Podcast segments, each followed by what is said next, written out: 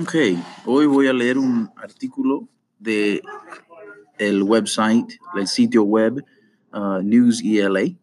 El artículo es una opinión, se llama Fútbol americano en secundaria, tiene más riesgos que beneficios y el artículo es por Randall Curran.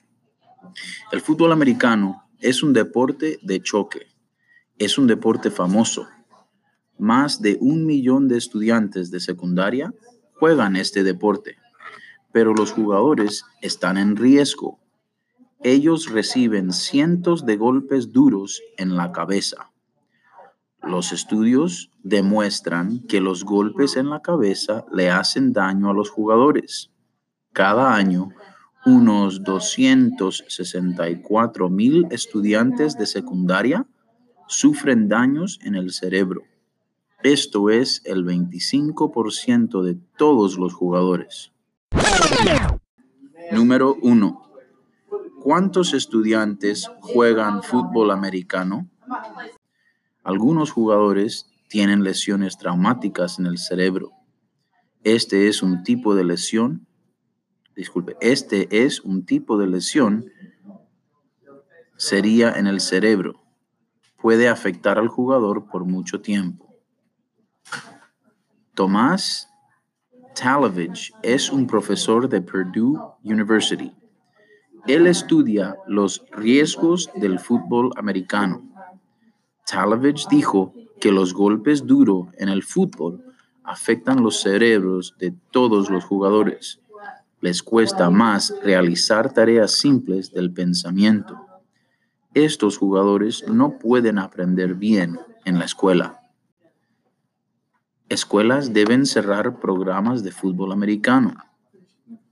Hasta los jugadores profesionales han comenzado a abandonar el juego.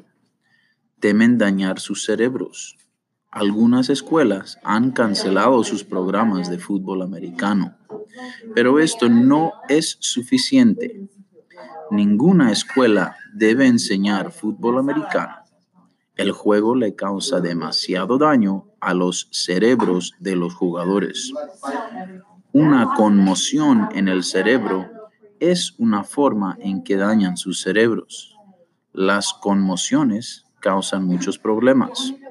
Los jugadores sufren dolores de cabeza. Les cuesta recordar algunas cosas. No pueden dormir también tienen problemas con su estado de ánimo. Los jugadores más jóvenes tienen un mayor riesgo. Cuanto más pequeños son los niños cuando empiezan a jugar, hay más oportunidad para que desarrollen daños en el cerebro más adelante. 2. ¿Cuál es un efecto de los golpes que dañan el cerebro? Estos problemas son el resultado directo de jugar fútbol de choque. Los cascos no protegen el cerebro, protegen el cráneo de los jugadores. El cráneo son los huesos en la cabeza de una persona. Cuando hay un golpe fuerte, el cerebro del jugador se estrella contra el cráneo por lo tanto, una caída o un choque con otro jugador puede dañar el cerebro, aunque lleve puesto un casco. El daño puede ser muy serio. Muchos dicen que el fútbol enseña cómo tener buen carácter, pero no hay pruebas de que el fútbol haga esto mejor que, que otras actividades. Los estudios demuestran que otras actividades también tienen efectos positivos. Los programas de música, teatro y servicio comunitario ayudan a los estudiantes, los ayudan a tomar buenas decisiones. Los deportes que le hacen daño al cerebro de una persona no pueden ayudarle. Esa persona no puede tomar buenas decisiones. 3.